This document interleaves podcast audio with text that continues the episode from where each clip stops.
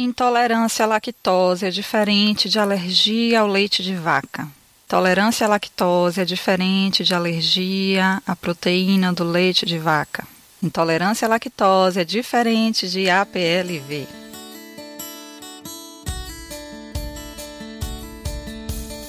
Olá, eu sou Dayana Almeida e este é o GNH, podcast do Gerando Novas Histórias, para falar de maternidade baseada em fatos reais, com informação e bom humor.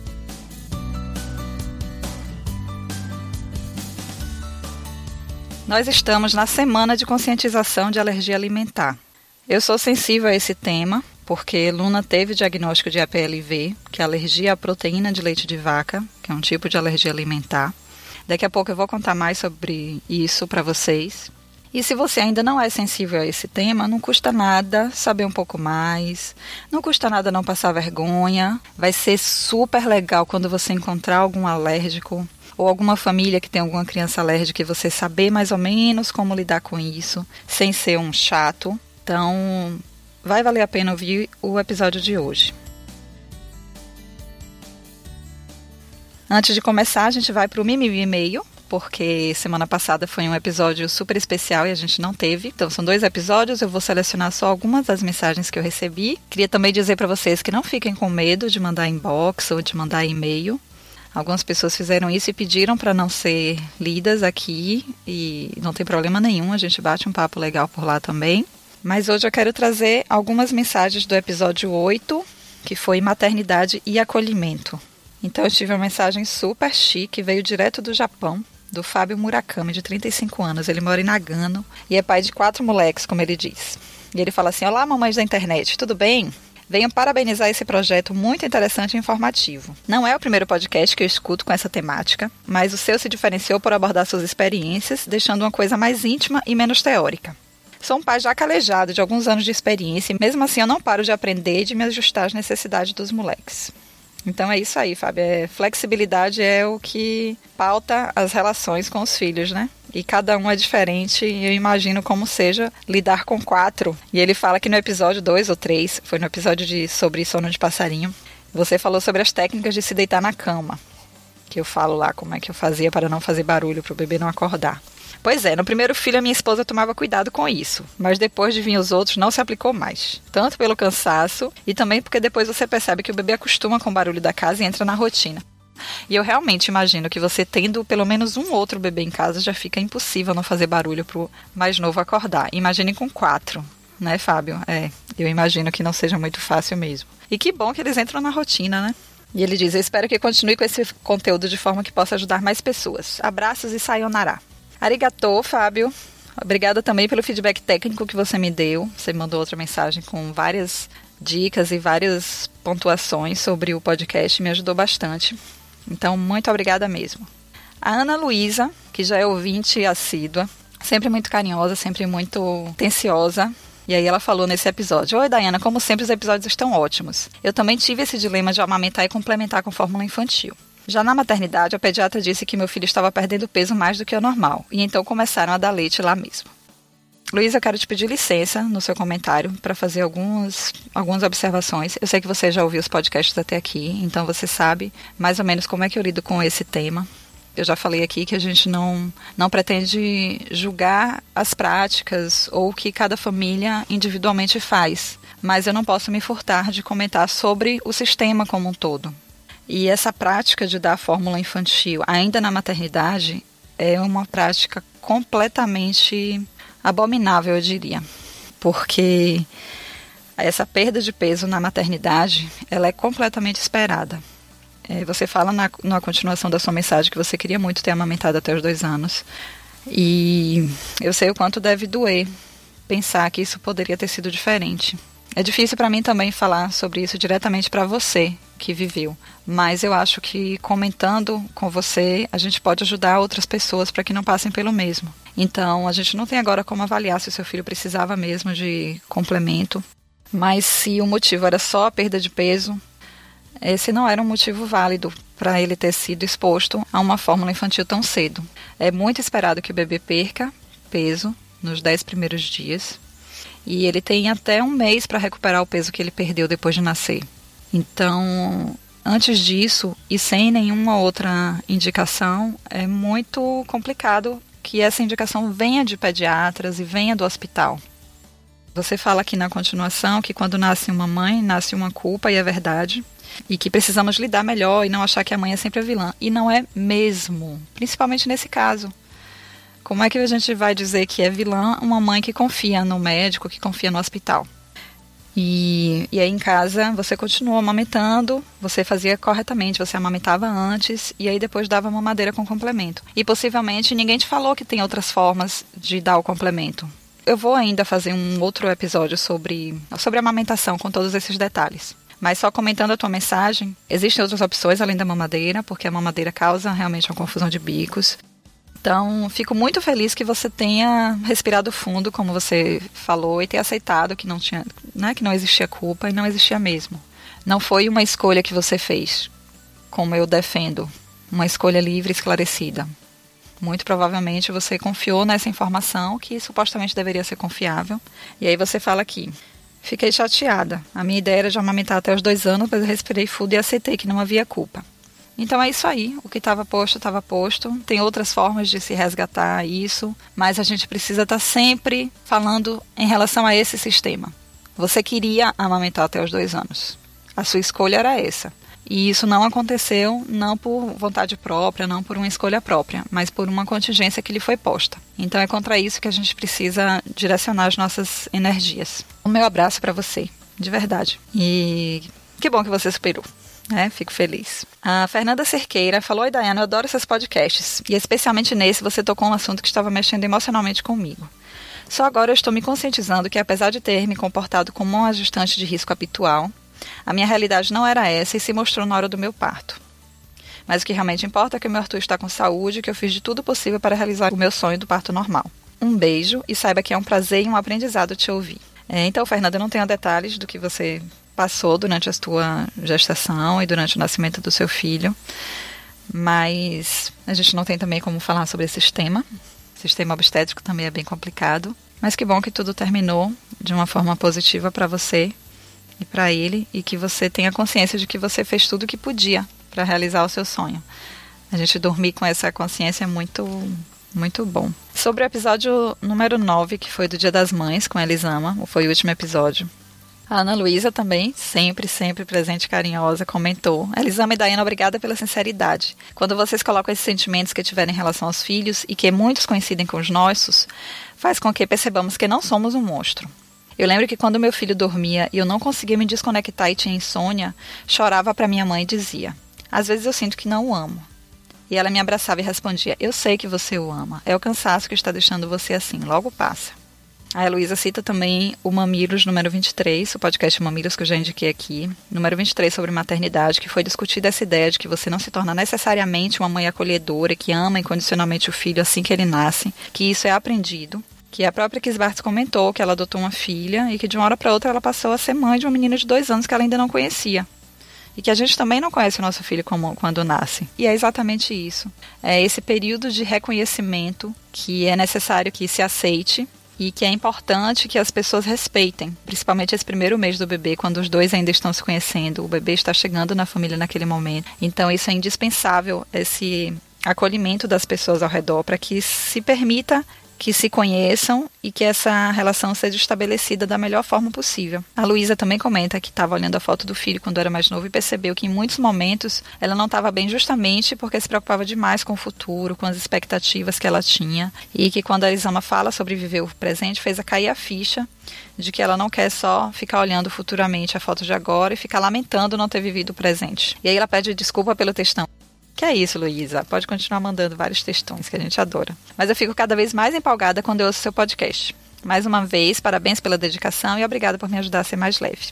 A Vanessa Costa, também que é ouvinte assídua, fez comentários sobre essa edição especial, agradeceu, disse que é muita sensibilidade que ela percebeu no, no episódio, que foi muito bom ouvir a Elisama falando da experiência dela, e contou que nos primeiros dias do perpério gemelar, nossa, imagina, gente, com um já é difícil, imagine com dois ao mesmo tempo. Que era só cansaço, que ela chegou a pensar N vezes, que merda que eu fiz da minha vida, e agora o que é que eu faço com essas duas? Cadê o amor da maternidade do comercial de margarina? Ela disse que foi louco demais, que se sentia um animal cuidando instintivamente das crias, que não se sentia mãe logo no início. E ela agradece muito pelo episódio. Ah, ela também contou que na primeira ultra só tinha um bebê e na segunda é que descobriu que eram dois. Gente, imagina. Diz que levou meses aceitando isso. E depois eram dois banhos, eram duas mamadas, eram duas fradas, era camar dois choros. Ela se sentia arrastando correntes. E nossa, Vanessa, eu posso imaginar. A gente tem aquele episódio programado e eu quero muito ouvir a experiência de você e de outras amigas que têm, que têm gêmeos, porque deve ser muito, muito especial. A Ivna Salviano, a Ivna é uma querida, tem um blog maravilhoso no Passo dos Meninos. Eu vou deixar esse link do blog da Ivna lá no post desse episódio, porque é muito legal de conhecer, é muito informativo, é muito divertido. Ela é mãe de dois garotos lindos e ela conta que ficou super identificada pelo episódio que no primeiro filho também foi tudo perfeito, como planejado, tudo ótimo, mas que com a chegada do caçula veio junto um combo de realidade que tirou ela do chão. E a imagem do filho mais velho perfeito também foi desmanchada. Ela diz que a amamentação em tandem foi terrível para ela, que o Terrible Two foi exponenciado por ciúmes numa escala inimaginável, que era choro, muito choro e a constatação de que o colo não se multiplica. Mas velho fez greve de comer por quatro meses inteiro, não comia nem meia banana por dia. Meu Deus, Ivna, eu teria morrido. agressividade, tela para salvar o que sobrou da sanidade e mais uma lista de situações que ela nunca imaginou viver naquele sonho rosado de maternidade. E ela diz: o mantra Aceita que dói menos foi recitado diariamente nos últimos oito meses. E o saldo, apesar do caos, é positivo. Sou a melhor mãe que eles podem ter, e ao contrário do que também imaginava antes, nada é tão determinante.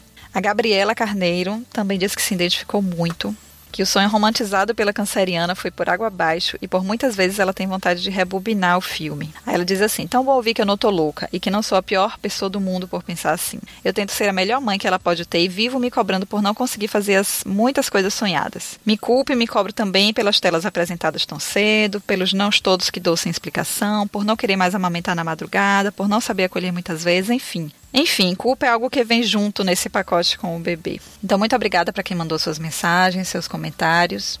Quem quiser escrever direto por e-mail, tato arroba gerandonovashistórias.com. Você também pode comentar lá na página do Facebook, pode comentar no site. Então, espaço para comentário não falta.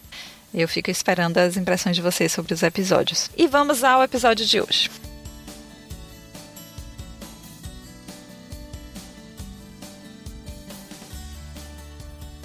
Então, como a gente começou o podcast ouvindo. A gente vai falar sobre alergia alimentar, porque essa é a semana de conscientização sobre alergia alimentar e é importante que todo mundo tenha mínimo de conhecimento sobre isso, porque todos nós somos responsáveis pela criação das nossas crianças, não esqueçam disso, somos uma vila, todos somos responsáveis por todos e a alergia alimentar é uma coisa muito séria. Então eu comecei o post falando que intolerância à lactose é diferente de alergia alimentar. A gente não deve confundir isso. A intolerância à lactose tem a ver com a lactose. A lactose é um açúcar que é encontrado no leite então, o que acontece na intolerância é que algumas pessoas não produzem em quantidade suficiente uma enzima que processa a lactose. Então, isso gera sintomas. Os sintomas são mais leves do que a alergia. Às vezes é possível ingerir determinadas quantidades, sente determinados desconfortos, mas isso não causa grandes efeitos. Quando geram muitos efeitos, aí sim a pessoa tem que fazer a restrição da lactose. E existem muitos alimentos hoje no mercado sem lactose, mas isso não quer dizer que eles sejam seguros para quem tem alergia ao leite de vaca, porque a alergia não é a lactose. A alergia é a proteína. Então, determinado alimento pode não ter a lactose e ser seguro para quem é intolerante à lactose, mas ele ainda assim pode conter a proteína e ser perigoso para quem tem alergia à proteína. Então, a alergia ela é provocada pelo sistema imunológico. O organismo entende que aquela proteína do leite ela é perigosa como se fosse um vírus ou uma bactéria e ele desenvolve formas de defender o organismo contra essa proteína. Para se defender, as células do sistema imunológico produzem esses anticorpos e nesse processo é liberada a histamina, que é essa substância que vai provocar os sintomas alérgicos. Então, vamos deixar claro mais uma vez: intolerância à lactose tem a ver com lactose. alergia à proteína do leite ou APLV, alergia à proteína do leite de vaca, tem a ver com a proteína. Mexe com o sistema imunológico e os danos as reações podem ser leves ou podem ser muito graves. Então, a incidência de alergia alimentar é relativamente alta. Existem muitos alimentos que são alérgenos, sendo os principais, principalmente para criança, leite. Muitas crianças têm diagnóstico de APLV hoje. Leite, soja, ovo, cereais que contêm glúten, amendoim, oleaginosas em geral, peixes, frutos do mar. Então, são muitos alimentos que são alergênicos. Na introdução alimentar, há que se ter cuidado de introduzir um alimento por vez para observar potenciais reações. E em 2003, a Organização Mundial de Alergia publicou um estudo mostrando que cerca de 10% das crianças em idade pré-escolar têm alergia alimentar comprovada. Então, isso é um percentual muito alto e isso justifica a divulgação de muita informação sobre alergia.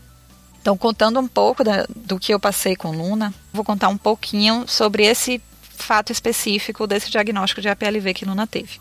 Então, por outros motivos que eu vou contar depois, aos 12 dias a gente entrou com um complemento de fórmula. As fórmulas infantis em geral, elas têm a proteína do leite de vaca.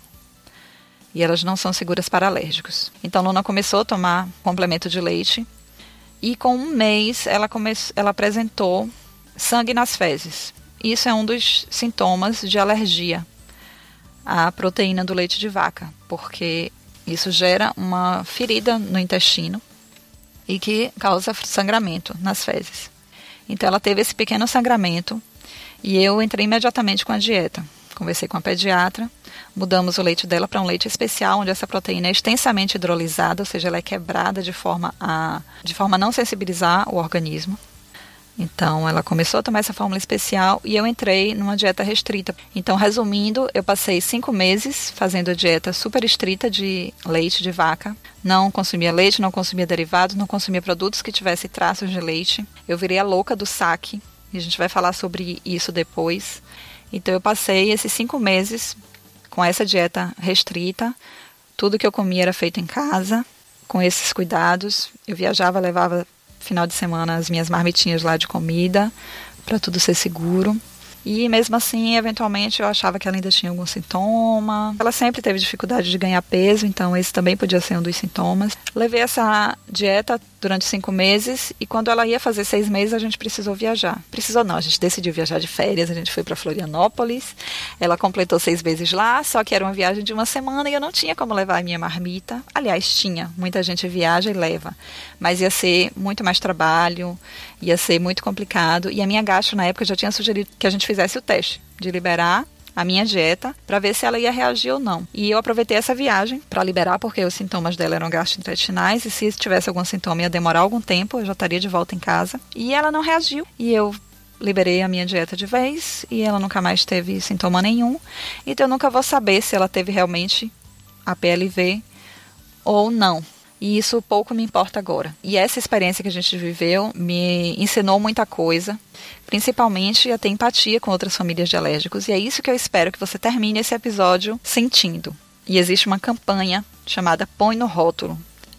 É uma campanha que eu acho imprescindível que todos conheçam. E para isso eu convidei Cecília Cury, que é advogada, uma das coordenadoras dessa campanha, para contar para a gente do que é que se trata.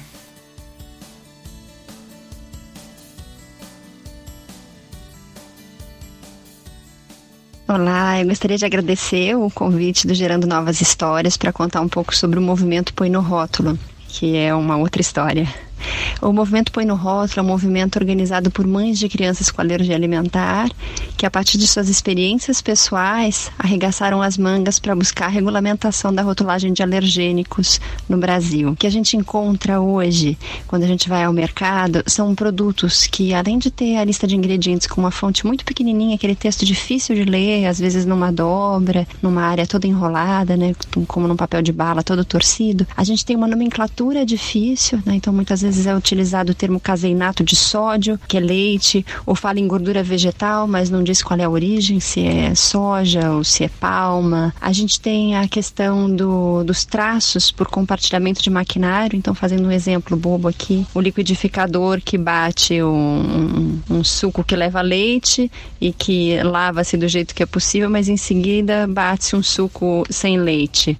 Isso acontece numa escala maior na indústria de alimentos. Então, a, aquela família que precisa garantir uma dieta isenta de, de leite ou de ovo, para dar dois exemplos, ela precisa ter certeza daquilo que ela está dando é seguro para o seu filho ou filha. E aí, para isso, é importante saber se existe o risco de contaminação cruzada. Então, o movimento Põe no Rótulo vem para pedir o destaque da presença dos alergênicos nos alimentos e também da informação sobre o risco. Né? O destaque se daria com a palavra alérgicos, dois pontos, contém leite, soja e trigo, pode conter ovo e amendoim, dando um exemplo do que seria o rótulo. A campanha conseguiu sensibilizar a Anvisa no início de 2014, quando começou a debater a regulamentação da rotulagem de alergênicos no Brasil. E no meio do ano passado, a diretoria colegiada da Anvisa aprovou por unanimidade a regulamentação da rotulagem de alergênicos. Essa norma foi publicada no Diário Oficial no início de julho de 2015, é a RDC 26 de 2015, e que previu um prazo de adequação de 12 meses. Então, a partir de julho desse ano, os rótulos têm que estar adequados é, a essa regulamentação em relação aos produtos fabricados a partir de julho. Então, por algum tempo, atenção, a gente vai conviver com rótulos já adequados, né? então com esse alérgico, os dois pontos, numa caixa alta, negrito, abaixo da lista de ingredientes, com aqueles que ainda não estão adequados porque foram fabricados e colocados no mercado, enquanto a legislação ainda estava em fase de adequação, né? as indústrias em fase de adequação à legislação. E se você tiver interesse no tema e na campanha, nós temos é, perfis nas redes sociais, põe no rótulo no Instagram, no Twitter, no Facebook. E quem quiser mandar uma foto de apoio, é só fazer uma foto é, apresentando a hashtag Põe no Rótulo, sem acento, sem nada. Obrigada pelo espaço e boa semana de conscientização sobre alergia alimentar. Campanha Põe no Rótulo, eu vou deixar o link no post desse episódio para que todo mundo tenha acesso a essa campanha, saiba do que se trata, compartilhe nas suas timelines, porque as reações alérgicas elas podem ser muito graves. Os sintomas de uma reação alérgica pode ser imediato ou pode demorar dias para aparecer. E isso é super difícil de se controlar, porque dias depois, como é que você vai saber qual foi o alimento que gerou aquela reação? Então, o mínimo que se pode fazer por essas famílias que têm que passar por isso cotidianamente é exigir uma rotulagem adequada dos alimentos. E você? O que é que você pode fazer em relação a isso? O que é que você pode fazer para ajudar essas famílias? O que é que você pode fazer para demonstrar empatia? Vou deixar aqui algumas dicas. Existem mil outras formas, mas esse é um pontapé inicial para você ser uma pessoa mais legal. Olha que bom ser uma pessoa legal. A dica número um é uma dica de ouro. Ela vai servir tanto para você lidar com crianças alérgicas, como para você lidar com crianças em geral. Não ofereça comida direto a nenhuma criança que você não conheça. Pergunte sempre ao cuidador da criança se você pode oferecer. Se ele lhe perguntar que comida é, do que é feita, e você não souber responder, diga que você não sabe e aceite se ele disser que a criança não pode comer aquilo. Se essa criança ela tem reação grave, o cuidador costuma estar muito atento. Mas é uma tensão enorme você ficar o tempo inteiro com o olho em cima da criança para que ninguém ofereça comida a ela sem você perceber. Então isso não seria necessário se as pessoas tivessem o um mínimo de noção. Por favor, não ofereçam comida para as crianças. Você não sabe qual é a, os valores daquela família, você não sabe se aquela família evita que a criança coma açúcar, por exemplo, que é menos grave do que uma alergia alimentar, mas também é válido que as pessoas optem por não oferecer açúcar às crianças com menos de dois anos. Então, por favor, não ofereça nem um pouquinho um pouquinho não é seguro para uma criança. Ela pode ter uma reação alérgica grave, ela pode ter sofrer um choque anafilático por conta desse pouquinho de comida que foi oferecido. Você quer dar, ofereça para adulto. A criança está olhando muito, ela está com vontade, o cuidador dela que vai decidir se ela vai comer ou não. Ela vai ter a vida inteira toda depois de curada para comer o que ela quiser. Então apenas deixe de ser chato de ficar oferecendo comida para crianças. Falou? Valeu.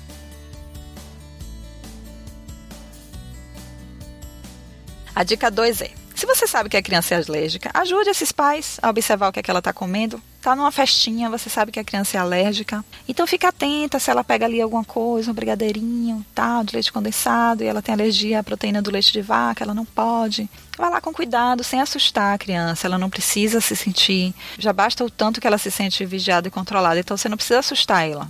Vá com jeitinho, avisa para o cuidador, a família vai saber como lidar com isso.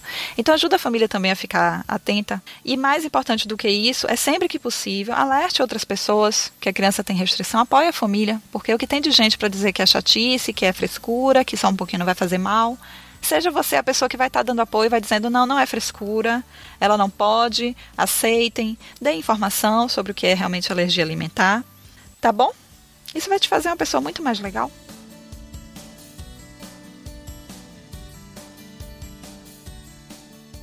A dica número 3, e essas dicas não estão em ordem de importância, é que você deve estimular sempre a amamentação.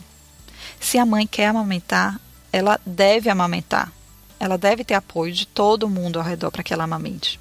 Então, a gente falando sobre a PLV, o contato precoce com a proteína do leite de vaca pode desencadear alergia. O que eu comentei lá no início sobre o e-mail que a Luísa me passou é que essa prática de dar a fórmula infantil ainda na maternidade sem um motivo muito claro e específico pode desencadear uma alergia, uma coisa que vai levar anos para ser tratada e curada.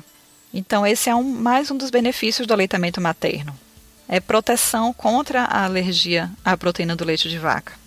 Então divulguem essa informação, apoie a mãe que quer amamentar, o suporte para a amamentação é muito mais do que desejável, ele é indispensável. Então, seja você essa pessoa que vai estar ali do lado dela, dando suporte, perguntando o que é que ela precisa de ajuda. Se essa mãe ela própria faz a dieta restritiva porque o filho já tem um diagnóstico de alergia, saiba que se ele escolheu fazer a dieta restritiva para que ela possa amamentar, isso é o melhor para ela e para o filho dela. Foi uma escolha dela.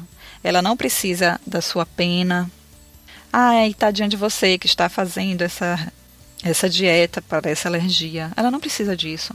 Ela não precisa de pitaco do que ela deve ou não deve fazer. Ela sabe o que é que ela está fazendo, ela sabe que o que ela está fazendo é o que ela precisa. Ela é uma mulher forte. O que ela precisa é de empatia e de apoio. Ela precisa de suporte, seja qual for a escolha que ela fez. Então não deixe de convidar ela para sair. Né? As mães, as famílias costumam se sentir pouco incluídas porque elas têm determinadas restrições e as pessoas não sabem lidar com isso e não aceitam.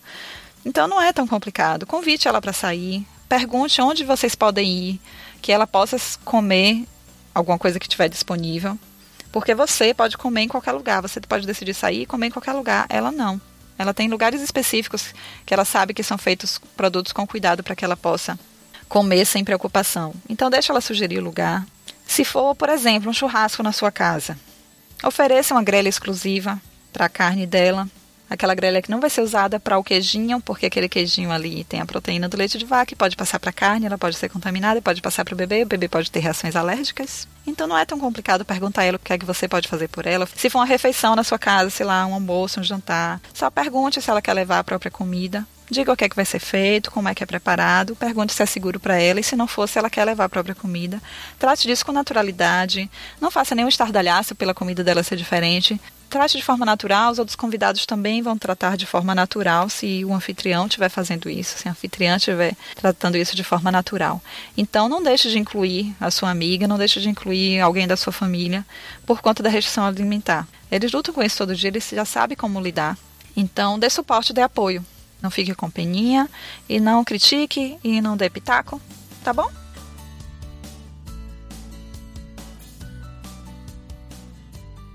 A dica número 4 vai por esse caminho também da inclusão. Se o seu filho tem um colega alérgico na escola, se você tem uma criança alérgica na família, esteja sempre atenta, sensível. É uma criança que quer levar uma vida normal e que ela pode levar uma vida normal se todo mundo ao redor for empático, se todo mundo ao redor ajudasse.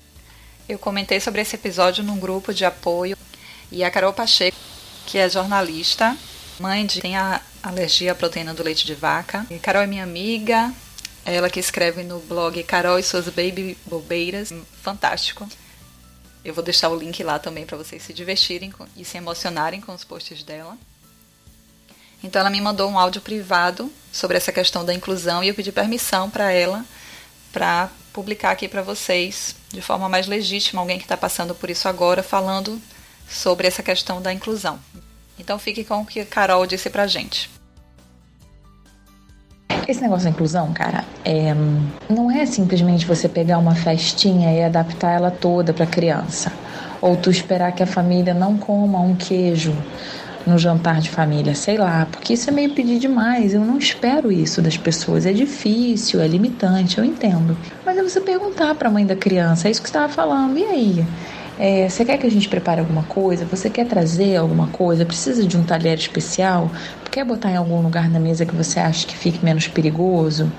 É, como é que eu posso fazer para ficar menos perigoso, entendeu? A inclusão se dá por isso, por ouvir, ajudar, sabe? É ser mais empático. Eu, eu, tenho visto pessoas muito pouco empáticas, achando que é frescura.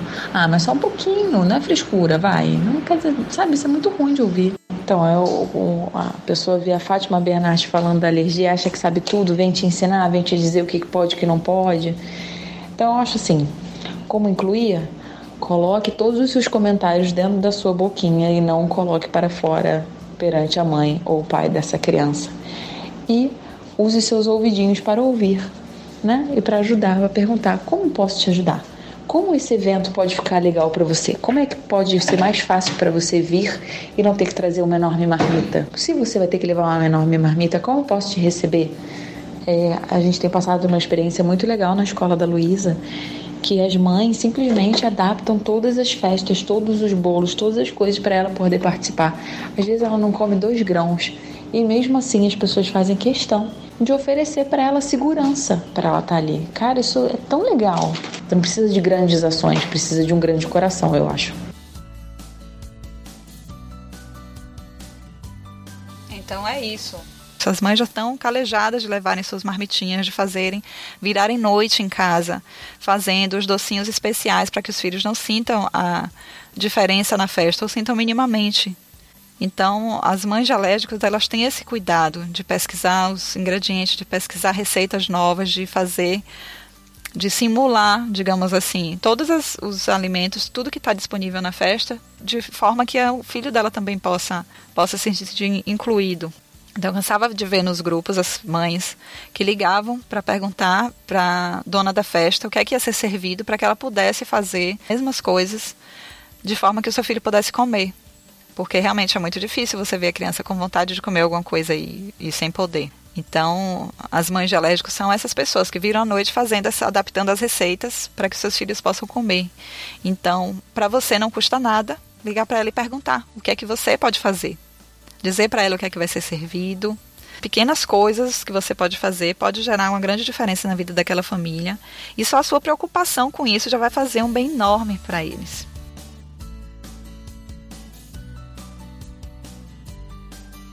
E a dica número 5, você vai repetir comigo. Não é frescura da mãe. Não é frescura da mãe. É aquela mãe que está sofrendo de ver o filho com reação alérgica. É ela que passa as noites em claro quando o filho está tendo uma reação. Foi ela que precisou correr para a emergência, rezando para o filho conseguir chegar até lá, quase sem respirar, porque estava passando por um choque anafilático. Então não abra sua boca para dizer que fulano é fresca, porque ela dá nem, não dá nem um pouquinho para o filhinho provar. A reação pode não ser imediata. Então a criança pode comer aquele pouquinho que você deu escondido naquela hora e não sentir nada, e isso vai aparecer uma ou duas semanas depois, e você não sabe o transtorno que é para essa família ter que lidar com a incerteza do que foi que causou essa reação. Então, eu não sei como nomear a prática de dar comida escondido para uma criança, porque acha que é frescura da família. Apenas não faça isso, tá bom? Não é frescura. Não é frescura. Se a mãe está tomando determinados cuidados, ela sabe o que é que ela passou. Então, o mínimo que você pode fazer é respeitar isso. Tá bom. Tá, às vezes eu me excedo um pouco, eu fico assim meio, meio zangadinha, né? Mas é porque eu convivi de perto, eu vivo nos grupos, eu vejo o esforço que essas famílias fazem. São coisas tão simples e que as pessoas simplesmente não têm a capacidade de aceitar as escolhas, de aceitar as condições de outras famílias. Então, por favor, é tão simples.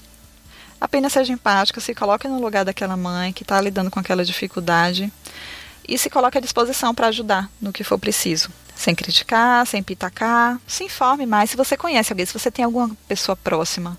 Poxa, vá ler sobre alergia, entenda um pouco. Ela vai ficar tão feliz se você entender o que é um traço, o que é uma contaminação cruzada, por exemplo. Se você corrigir uma outra pessoa na frente dela dizer que intolerância à lactose é diferente de alergia à proteína do leite de vaca. Você não tem noção de como essa família, de como essa mãe, de como esse pai, de como essa, essas pessoas que lidam com essa criança alérgica vão ficar felizes de saber que você se interessou, de entender um pouco mais, que você se ofereceu para separar um, um espaço para que seja guardada aquela comida que não pode ser contaminada. São coisas simples. Tá? Faça um esforcinho e aproveite essa semana de conscientização para divulgar da forma que você puder, para pesquisar e divulgar o que você aprendeu sobre isso. Se você quiser compartilhar esse episódio, é, você pode. Você pode compartilhar o site da Põe no Rótulo. No link desse, no post desse episódio também eu vou deixar o link para um vídeo ótimo de uma psicóloga de como a família extensa, né, as pessoas que não são do núcleo familiar podem ajudar também. É um vídeo muito interessante. Então assistam lá e compartilhem também. Então tem muita forma de dar suporte. Seja você essa pessoa legal que entende sobre alergia alimentar e que não é o chato que fica dando pitaco e dizendo que é frescura da mãe. Tá bom? Então é isso. O episódio de hoje fica por aqui. Ah, eu tenho uma novidade.